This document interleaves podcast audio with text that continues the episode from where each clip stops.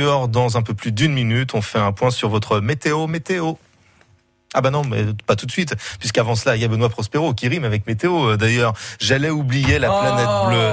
C'est- pas bien, hein Tapez-moi sur les doigts, allez-y. Ça fait mal.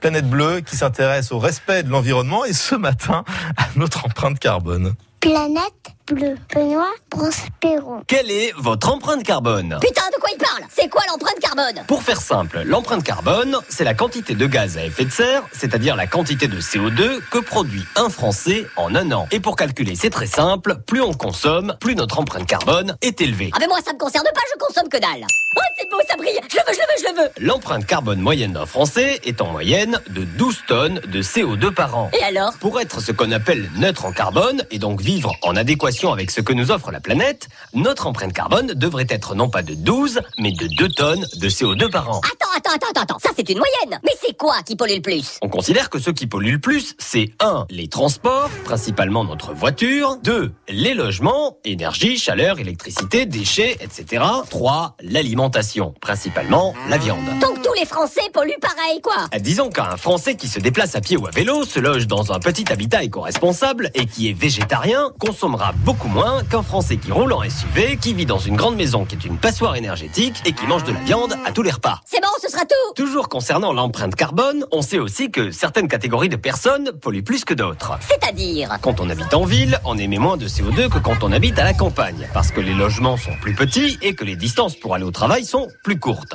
Quelqu'un qui possède un, un smartphone, une tablette, un ordinateur et une console de jeu fabriquée à l'autre bout du monde pollue plus que quelqu'un qui lit des livres made in France. Et enfin, plus on est riche et plus on pollue. Tout simplement parce que plus on est riche et plus on consomme.